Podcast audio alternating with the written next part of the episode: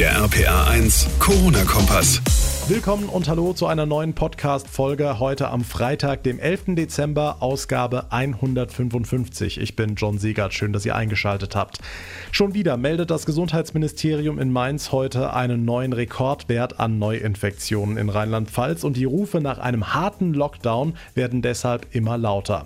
Die Nachbarn in Baden-Württemberg und NRW sind heute schon vorgeprescht, haben ihre Regeln schon verschärft und Rheinland-Pfalz was sagt die Ministerpräsidentin? Steht auch sie hinter härteren Maßnahmen? Das ein Thema in dieser Ausgabe.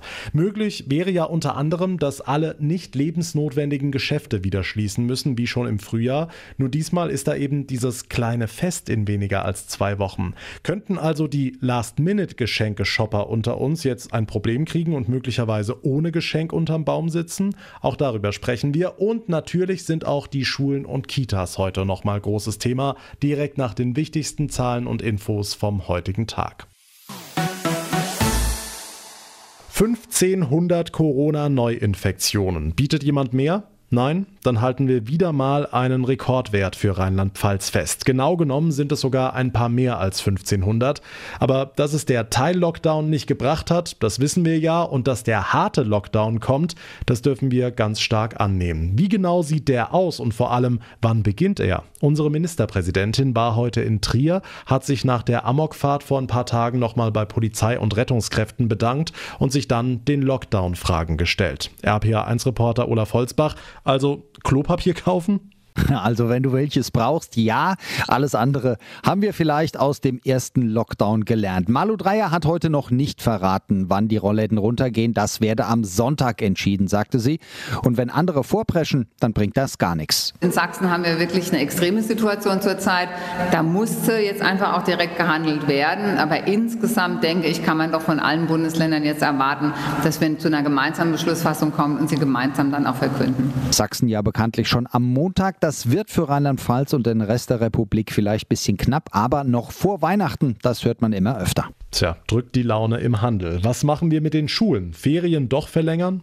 Nicht unbedingt. Heute haben sich ja auch die Bildungsminister nach ihrer Konferenz geäußert. Ferien verlängern eher nein. Alle ganz normal in die Klassensäle auch nein. Nochmal die Ministerpräsidentin. Vollkommen klar ist, dass Bundesländer, die noch Ferien haben äh, oder keine Ferien mehr haben, ab dem 4. Januar, wie wir beispielsweise, dass dann eben der Fernunterricht das Naheliegende ist, weil die Kinder dann eben nicht in die Schule gehen müssen oder sollen. Im neuen Jahr also zu Hause lernen, ist für die Abi-Kandidaten in Rheinland-Pfalz ja schon so festgelegt und wäre auch für die letzten Tage vor den Ferien denkbar. Wir erfahren es am Sonntag. Auch Rheinland-Pfalz will den harten Lockdown, sagt die Ministerpräsidentin. Nur wie dieser Shutdown am Ende aussehen wird, das steht noch nicht fest. Wir haben es aber gehört, die Geschäfte werden wohl die Rollläden runterlassen müssen, zumindest die, die nicht lebensnotwendig sind. Susi Kimmel aus den RPA1 Nachrichten, das heißt mit Blick auf die Weihnachtsgeschenke, wenn es ganz dumm läuft, sitze ich am Ende ohne Geschenk unterm Baum. Könnte passieren, ja, je nachdem, wann dieser Lockdown eben kommt. Alle Läden, die nicht lebensnotwendig sind, werden wohl zumachen und das Parfüm für die Schwiegermutter oder das Smartphone für den Sohnemann kriegt man dann eben nicht im Supermarkt um die Ecke. Die vielen Millionen Menschen, die sich in der Zeit vor Heiligabend normalerweise in den Innenstädten rumgetrieben hätten, die tummeln sich damit jetzt online und da wartet dann noch das nächste Problem, die Lieferung. Paketboten und Logistikzentren arbeiten schon jetzt am Anschlag, das sieht man am Beispiel DHL. Die haben allein alleine in der vergangenen Woche 56 Millionen Pakete ausgeliefert. Zum Vergleich, im vergangenen Jahr waren es in der umsatzstärksten Woche 10 Millionen Pakete weniger. Und wenn jetzt noch alles dicht macht, kann sich jeder ausmalen, was auf die Paketdienste noch zukommen wird. Okay, was kann ich da machen, dass ich dann nicht auch noch den Geschenke-Lockdown erlebe? Also Experten raten frühzeitig bestellen, wobei das jetzt schon ziemlich knapp sein dürfte, aber in den meisten Fällen dürfte es wohl noch hinhauen. Oder aber ganz offen mit der Familie drüber reden, in diesem Jahr die Geschenke zu verschieben oder ganz sausen zu lassen. Man kann ja auch selbst was Kleines basteln oder man schenkt einen Gutschein für ein Geschenk, das man dann auch in aller Ruhe im neuen Jahr übergibt. Da gibt's ja schon ein paar Möglichkeiten. Was man dagegen jetzt nicht tun sollte, solange die Geschäfte noch offen sind, in die Innenstädte rennen. Sonst sind Chaos und Gedränge schon schon vorprogrammiert und das ist ja weder gut für das eigene Stresslevel noch für die Infektionszahlen. Die Infos von Susi Kimmel, vielen Dank.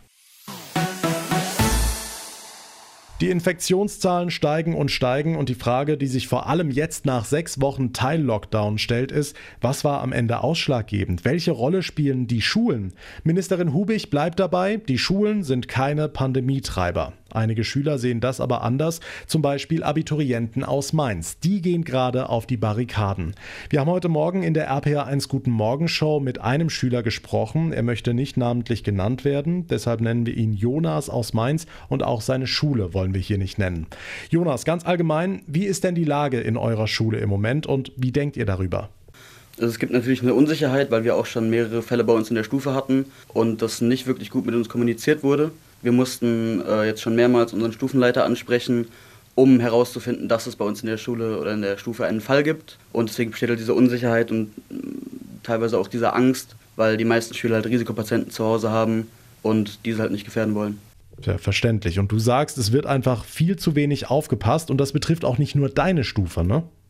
Äh, bei uns in, der, in den anderen MSS-Stufen, also äh, 11 und 12, ist genau dasselbe mit den Abstandsregelungen, die nicht zwangsläufig eingehalten werden. Auch manche Lehrer bei uns an der Schule lüften für ein, zwei Minuten oder teilweise auch gar nicht. Und dafür habe ich kein Verständnis. Gut, die Lehrer, die können sich jetzt natürlich nicht wehren. Jonas, jetzt seid ihr Abiturienten vor allem sauer, weil ihr nur noch einen einzigen Tag gehabt hättet im neuen Jahr, um Fragen zu stellen, mit den Lehrern alles durchzusprechen und so. Und dieser Tag ist euch jetzt quasi gestrichen worden aus Sicherheitsgründen. Und du sagst, das kann nicht sein, wenn man sich anschaut, was die letzten Monate hier los ist, richtig? Wir sind alle ziemlich genervt und fühlen uns halt an der Nase herumgeführt, weil eben uns die letzten Wochen suggeriert wurde, die Maske schützt. Deswegen war ja auch das mit dem äh, Zweitkontakt. Das heißt, wenn jetzt mein Sitz nach Corona hat, werde ich nicht mal getestet, weil die Maske mich äh, als Zweitkontakt einstuft und deswegen alles sicher ist laut äh, dem Gesundheitsamt. Und äh, dass jetzt eben die Sicherheitsmaßnahmen der letzten Wochen einfach für nichtig erklärt werden und uns deswegen der letzte Präsenztag gestohlen wird, mehr oder weniger ist halt nicht das Beste, was passieren kann. Okay, was wäre denn eine Lösung deiner Meinung nach? Dass eben die Ferien für die, also die Weihnachtsferien für die ähm, äh, unteren Stufen um ein, zwei Tage verlängert wird, damit wir eben an diesem 6. Januar in der Schule sein können und uns nochmal richtig aufs Abi vorbereiten können, Fragen stellen und alles, weil wir haben ja sonst keinen Tag mehr vor den Klausuren, wo wir irgendwas klären können. Ja, ein Beispiel dafür, welche Schwierigkeiten es im Moment in den Schulen gibt, das war die Sicht von Jonas aus Mainz. Ich denke mal, die Lehrer und die zuständige Ministerin werden das vielleicht ein bisschen anders sehen. Danke dir und trotz allem alles Gute fürs Abi. Gucken wir zum Ende dieser Ausgabe noch auf die ganz Kleinen. Die Lage in unseren Kitas spitzt sich immer weiter zu. Nach dem Kita-Gipfel vor gut drei Wochen hatten die Einrichtungen eigentlich auf bessere Kommunikation vom Land und verbesserte Konzepte im Kita-Alltag gehofft. Jetzt ist klar, die eh schon arbeitsintensive Situation ist sogar noch komplizierter geworden als vorher. RPA1-Reporter Jan-Felix Kraus, du hast dich mit einer Kita-Leiterin aus Zornheim unterhalten. Was ist denn genau das Problem vor Ort? Der Fachkräfteverband hatte ja vorm Kita-Gipfel schon auf sich aufmerksam gemacht. Die Erzieher wollten unter anderem auch bessere Hygienekonzepte, denn 20 Kinder in einem Raum mit offenem Fenster halten, das klingt infektionstechnisch wahrscheinlich gut, in der Realität funktioniert es eher selten. Das ist so nicht mehr umsetzbar. Man darf auch nicht vergessen, Kindergarten ist in den letzten Jahren so komplex und groß geworden. Ähm, wir haben eine Betreuungszeit teilweise von sieben oder noch mehr Stunden in den Einrichtungen. Und dann kann ich nicht einfach sagen, ich lasse jetzt 25 Kindern für acht Stunden in einem Zimmer. Christine Stark-Fürsicht, sie ist stellvertretende Vorsitzende des Kita-Fachkräfteverbands und Kita-Leiterin. Damit aber nicht genug. Problematisch wird es aktuell auch, weil es ein neues Schnupfenpapier gibt. Bedeutet, wenn mein Kind eine Rotznase hat, muss es erstmal einen Tag zu Hause bleiben. Für die Eltern eine Herausforderung ganz, ganz viele Eltern haben halt an, an, logischerweise auch nicht mehr den Urlaub oder äh, die Überstunden oder wie auch immer und äh, bekommen dann auch nicht so einfach frei, müssen ihr Kind für einen Tag zu Hause lassen. Ähm, für uns ist es im Moment ein sinnfreies Denken, weil theoretisch, was bringt mir das, wenn die dann nach 24 Stunden wieder mit Schnupfensymptomen immer noch in die Einrichtung kommen? Denn theoretisch soll die Maßnahme ja vor einem Ausbruch in der Kita schützen. Der würde laut Starkfürsicht aber möglicherweise gar nicht bemerkt. Wenn Eltern positiv sind, werden Kinder nicht automatisch mitgetestet, weil die Aussage einfach besteht, ähm, ja, die kriegen es sowieso. Ähm, die dürfen dann halt nicht in die Einrichtung kommen, sobald Eltern positiv sind, ist ja klar. Ähm, aber das macht es halt nicht besser. Dadurch sind die Zahlen logischerweise beim Land immer noch andere, weil es heißt, Kinder bekommen es nicht so oft.